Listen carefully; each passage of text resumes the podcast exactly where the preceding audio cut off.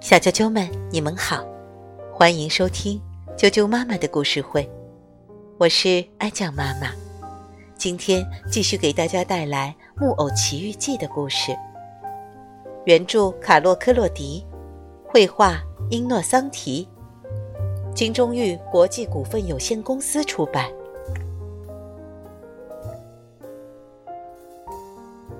木偶奇遇记》第二十一章。农民和他的看门狗。可以想象，匹诺丘开始又哭又叫，但是他的痛哭和呻吟没有任何用处，因为那里连房子的影子都看不见，也没有半个人经过。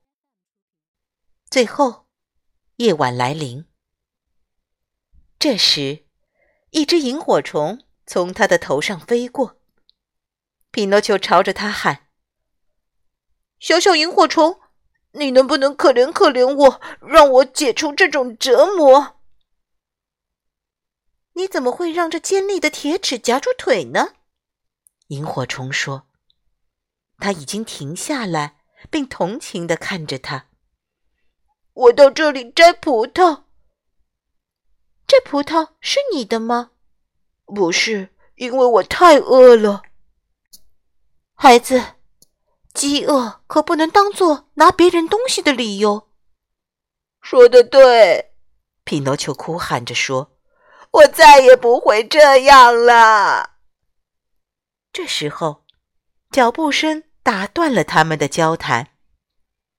原来，来人正是这块地的主人。他踮着脚尖走过来，查看是否有黄鼠狼被夹住。当农民从大衣底下取出灯笼，看到逮住的不是一只黄鼠狼，而是一个木偶，非常吃惊。啊！小偷！农民愤怒地说：“这么说，是你偷走了我的鸡？”“不，不是我，真的不是我！”匹诺丘哭喊着。我只是来摘葡萄的。偷葡萄的人也可能会偷鸡，你等着瞧吧。那人打开夹子，抓住匹诺丘的领子，就像拎着一只羊似的，把他带到屋前的院子。他粗鲁的将匹诺丘扔在地上，一脚踩住他的脖子，说：“现在太晚了，我们的账。”明天再算。刚好今天夜里看门的狗死了，你就取代他。以后你就是我的看门狗了。说着，农民拿来一个带着铜饰的大项圈，紧紧地系在匹诺丘的脖子上。一条很粗重的链子和项圈相连，拴在墙上。那人又说。记着，竖起耳朵。如果有贼来了，就叫我。下过指令后，农民就进了屋子，关上门，又上了锁。可怜的匹诺丘躺在地上，又冷又饿又害怕。他摸摸夹着脖子的项圈，哭着说：“我活该。”我太活该了！